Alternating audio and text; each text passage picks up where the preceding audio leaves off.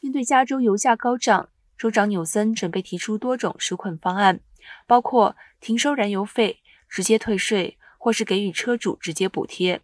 但至今，所有的执行细节都还在计划中。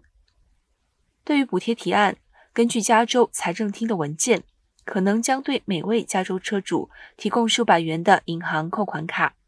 有三的财政来源还不清楚，如果要由总预算支付，就应该要议会的三分之二同意，难度较高。财政厅的草案中也包括一些未定之处，包括补贴额度与总额、车辆价格的门槛，这些可能要由州府协商才能达成共识。不过议会正在放春假，因此定案没有这么快。